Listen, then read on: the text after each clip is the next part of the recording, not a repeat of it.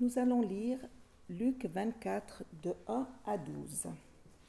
Le premier jour de la semaine, elles se rendirent à la tombe de grand matin en apportant les aromates qu'elles avaient préparés. Elles trouvèrent que la pierre avait été roulée de devant le tombeau. Elles entrèrent, mais ne trouvèrent pas le corps du Seigneur Jésus. Comme elles étaient perplexes à ce sujet, voici que deux hommes se présentèrent à elles en habits resplendissants. Toutes craintives, elles baissèrent le visage vers la terre.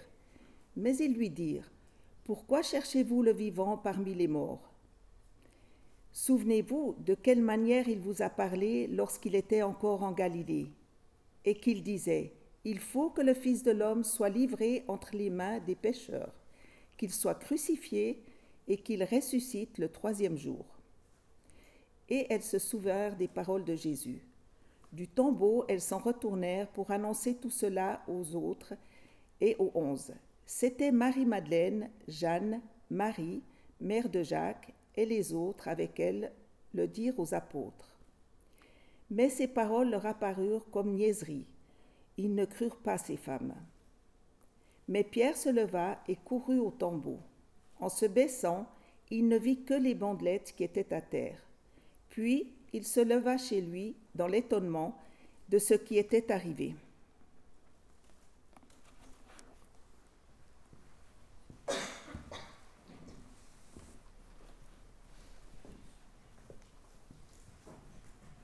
L'actualité de ce lundi nous a donné à contempler une image saisissante, celle de la, cathédrale Notre-Dame de Paris en flammes. Et après une nuit d'incendie, au petit matin, nous avons découvert cette autre image, elle aussi saisissante, celle de la croix, vide, dorée, brillante, et debout au milieu des cendres et des décombres. C'est là une belle image, une image certes dramatique, mais très belle, je trouve, pour représenter l'événement de Pâques. Cette croix, victorieuse de la nuit, victorieuse de la mort, victorieuse du péché. Dans les médias, par la suite, et en particulier sur les réseaux sociaux, toutes sortes de discussions ont eu lieu autour de cet événement. Une des discussions porte sur la question, mais qu'est-ce que c'est qu'une cathédrale aujourd'hui? Pour certains, ce n'est qu'un entassement de pierres qui célèbre l'ingéniosité humaine pour bâtir quelque chose d'architecturalement impressionnant. Pour d'autres, c'est un symbole de la France, cette cathédrale de Paris, et de tout ce qu'elle a traversé, guerre et révolution. Et enfin, pour d'autres, c'est avant tout une maison de prière et un lieu de foi. Cela me fait penser à cette parole de Jésus lorsqu'il entre à Jérusalem. Il dit, si les hommes se taisent, les pierres crieront. D'une certaine manière, je crois que lundi, les pierres de Notre-Dame ont crié. Elles ont crié tellement fort qu'elles ont attiré le regard de, des médias du monde entier. Elles ont réveillé en chacune et chacun une certaine religiosité, même chez les plus athées. Elles ont mis ces pierres de la cathédrale, l'église avec un grand E sur le devant de la scène. Darius Rochebin, pour citer une figure contemporaine et bien connue, a écrit sur un de ses réseaux sociaux à propos de cette image Les très fortes photos de Philippe Voyazer dans ce lieu de foi et d'histoire sont bouleversantes, que l'on soit chrétien, athée, agnostique ou de toute autre conviction. Oui, ce lundi, ce mardi matin, tous ont été mis face à la croix du ressuscité. Alors ça vient nous poser question, en tant que chrétiens, sur la manière dont nous assumons notre mission. Si les pierres ont crié lundi, est-ce que cela veut dire que nous avons été trop discrets dans notre annonce de la bonne nouvelle? Je crois qu'il y a une urgence à nous réapproprier cette dimension du témoignage. Et Pâques, justement, est l'occasion de redécouvrir cette vocation qui est celle de tout chrétien. C'est aussi à Pâques là que l'on reçoit cette mission. C'est là que l'on reçoit le courage et les encouragements pour le faire. Et enfin, Pâques nous donne un contenu à transmettre. Les premiers témoins de la résurrection, les premières personnes à annoncer cette nouvelle, ce sont des femmes, et plus particulièrement Marie-Madeleine, qui est d'ailleurs mentionnée dans les quatre évangiles. Quand Marie-Madeleine quitte la maison au grand matin, aux premières lueurs du jour, pour se rendre au tombeau, c'est un Jésus mort qu'elle s'apprête, qu'elle s'attend à retrouver.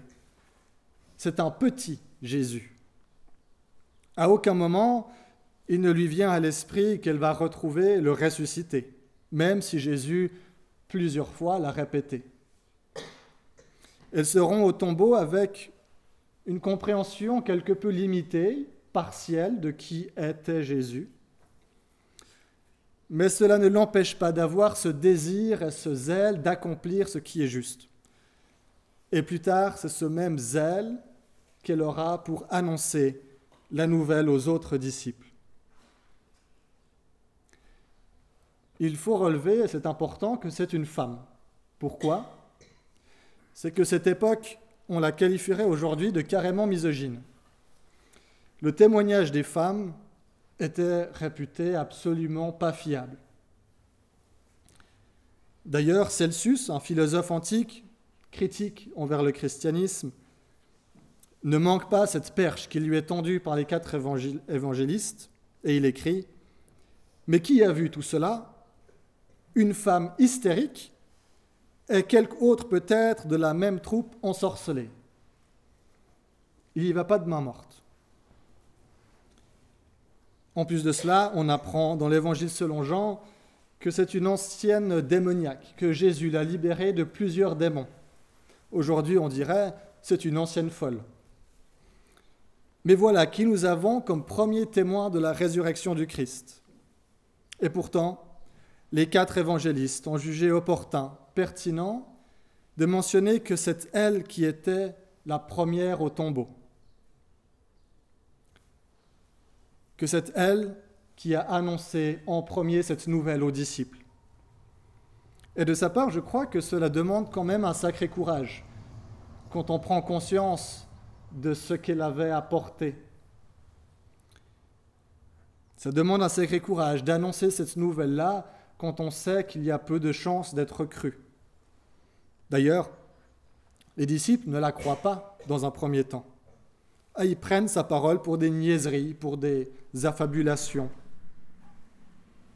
C'est donc sur une femme, avec tout ce que ça comporte pour l'époque, avec une compréhension de Jésus limitée, partielle, imparfaite, que repose toute l'annonce de la bonne nouvelle.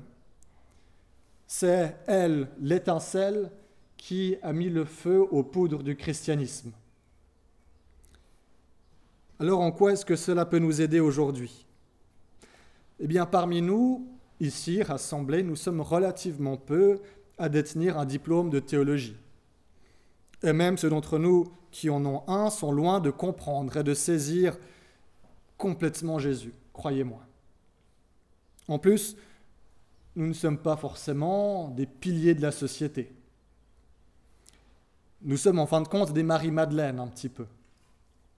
Et tout comme Marie-Madeleine, c'est sur nous que repose cette mission d'annoncer la bonne nouvelle de la résurrection. Oui, la mort a été vaincue, le péché a perdu son pouvoir.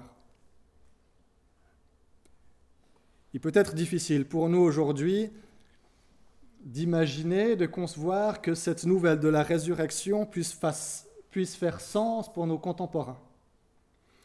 Ça peut être difficile pour nous d'imaginer que on est capable d'en parler. Ou encore d'imaginer que ce que nous avons à dire sera bien reçu par celui ou celle que nous avons en face de nous.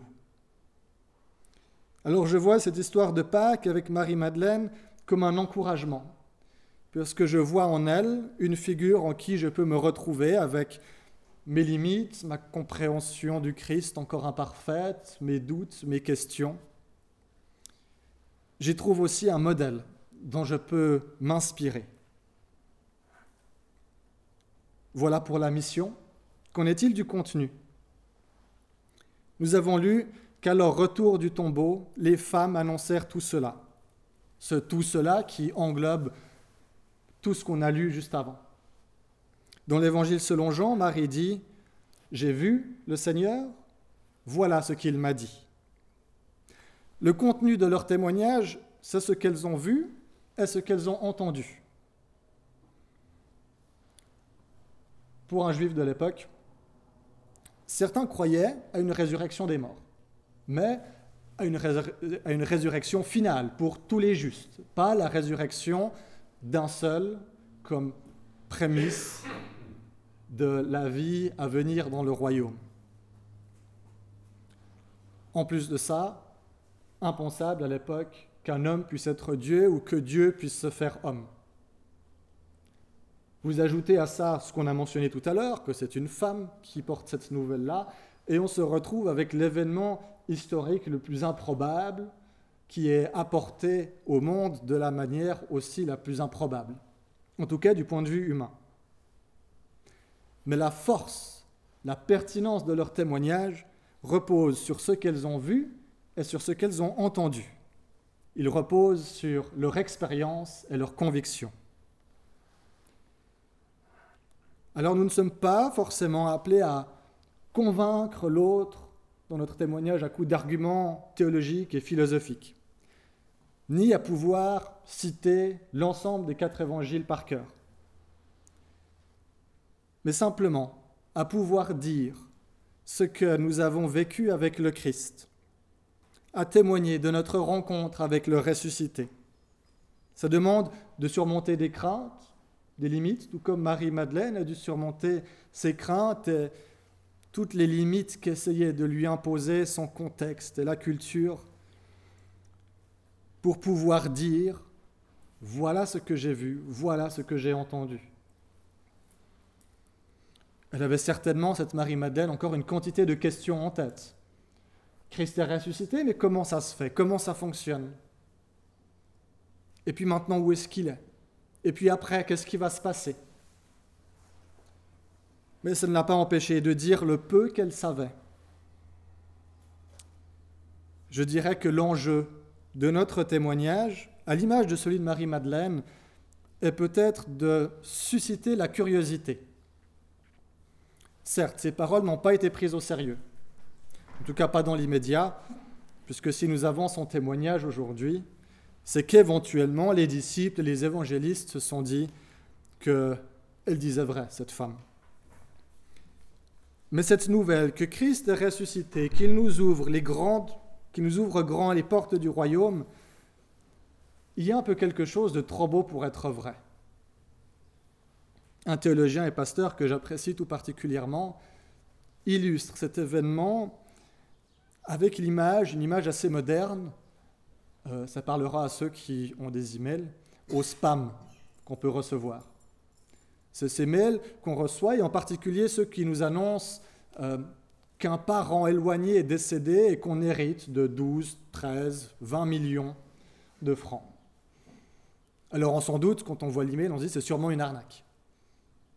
Mais notre curiosité est quand même un peu éveillée et on parcourt rapidement l'email pour se rendre compte, oui d'accord, c'est une arnaque. Je passe pas à côté de quelque chose. C'est un peu ce qui se passe avec Pierre. Pierre, il entend cette nouvelle de la résurrection. Et on l'a lu, il ne croit pas ces femmes. Pourtant, il court au tombeau pour vérifier quand même, au cas où elles ont dit vrai. La différence entre Pâques et les spams, c'est qu'avec la résurrection, quand on se montre un petit peu curieux, on se rend compte que oui, c'est vrai, Christ est ressuscité. Amen.